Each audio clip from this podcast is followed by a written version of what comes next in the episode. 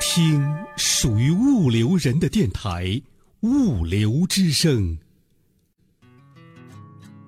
又出发了，像以往一样，踏着暮色，迎着朝阳。这是卡车司机孤独的旅程。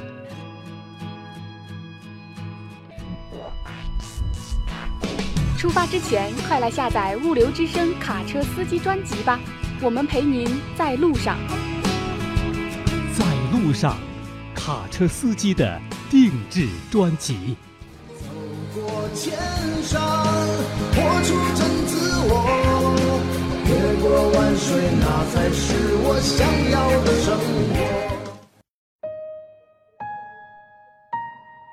物流之声与你同行，在路上的卡车司机师傅们，你们好，我是丹丹。今天的节目，让我们走进卡车司机郑九亮的生活，聆听他的故事，感受他的温暖。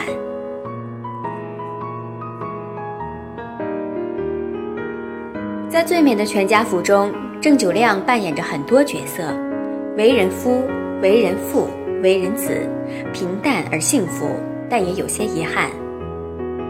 眨眼七年过去了，回想一下，那年还只有二十四岁，老婆和自己的老表在一个单位上班。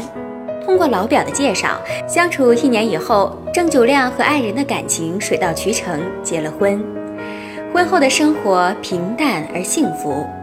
对于郑九亮来说，跑运输一个月回不了几次家，爱人也会偶尔闹些情绪，但他知道，他这么做都是为了这个家。所以大多数的时候还是支持的，默默地和婆婆拉扯着两个孩子。在七年的时间里，相继两个可爱调皮的小男孩降临在这个家庭，给家里带来了很多的快乐。但郑九亮的心里却有许多愧疚，他陪孩子的时间实在太少了。郑九亮的母亲是一个朴实的中国式妇女，忙完儿子，照顾孙子。在郑九亮奔波在外的时间，和媳妇两个人撑起了这个家。看着这些自己爱的人，也是爱着自己的家人，可以说郑九亮是顶梁柱，担起了养家的责任。按他的话说，这份责任不是自己想去担，而是责任自然滑到了自己的肩膀上。有时候累了，他就会想起父亲。他说：“如果父亲还在。”是不会让自己这么累的，哪怕父亲七十多岁了，也会帮自己扫扫地，自己也会感觉轻松很多。父亲的离开让最美的全家福有些美中不足。郑九亮的父亲在前年遭遇了车祸，变成了植物人，而肇事的司机却是一个无证无保险的三轮摩托车司机，家里也没有钱，法院也没有办法。只能让他坐牢去赎罪。十个月的时间里，郑九亮为父亲花费了五十多万，欠下了很多债。但最难过的还是父亲的离开。说一个男人的成长离不开岁月的沉淀和责任的担当，郑九亮也不例外。十八岁到现在，很多人还在上学，但郑九亮由于对学习不感兴趣。加上家庭条件的约束，他就早早进入了社会，开始打拼。十九岁的样子，利用宣城闻名的竹制品做起了外贸生意，这是自己的第一次尝试，并且也小有成功。到二十多岁时，竹制品的生意不好做了，便开始上班，但自己散忙惯了，这些固定的工作不感兴趣，所以每份工作都做不长。直到结婚以后。感觉到责任加上家人的催促，从二零一一年开始，便开始了自己的蛋蛋生涯。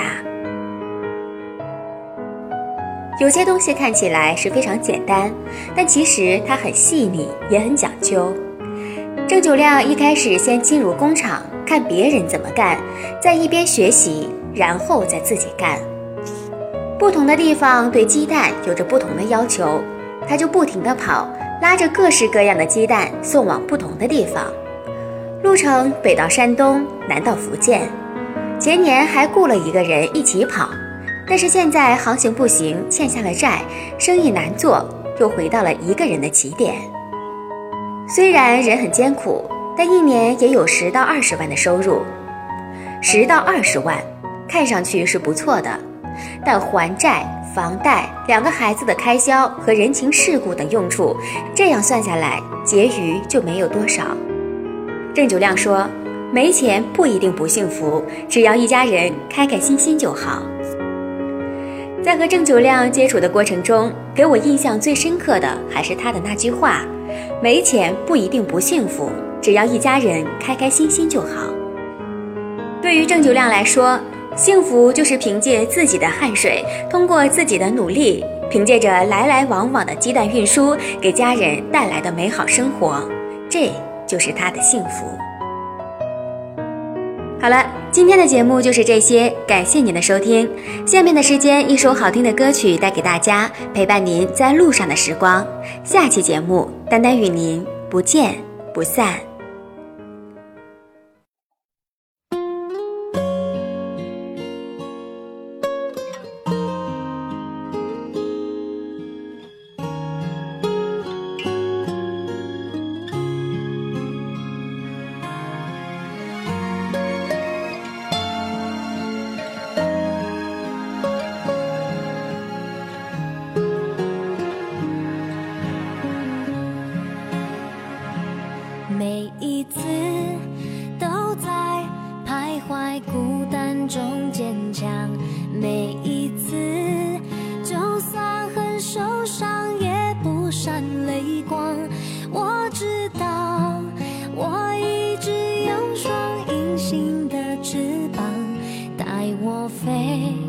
飞过绝望，不去想。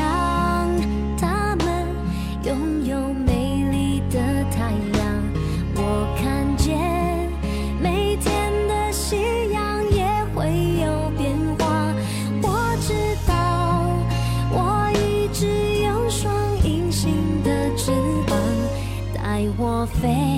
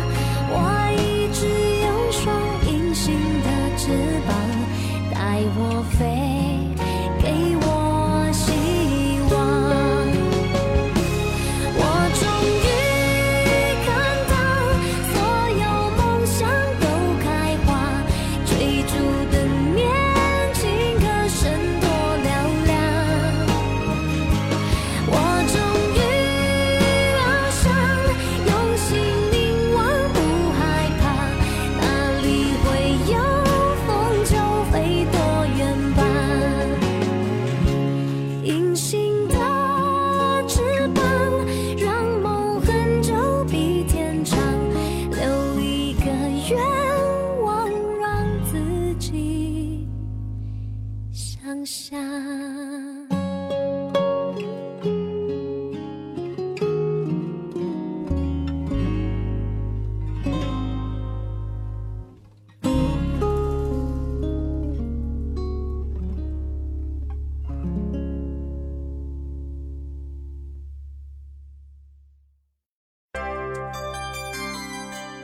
倾听物流人自己的网络电台物流之声。您可以下载手机 APP 喜马拉雅或荔枝 FM，搜索电台物流之声，下载您喜欢的专辑，想听就听。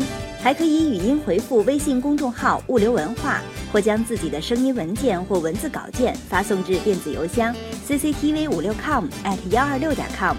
审验通过的投稿就可以在物流之声发布了。物流之声，感谢您的收听，再见。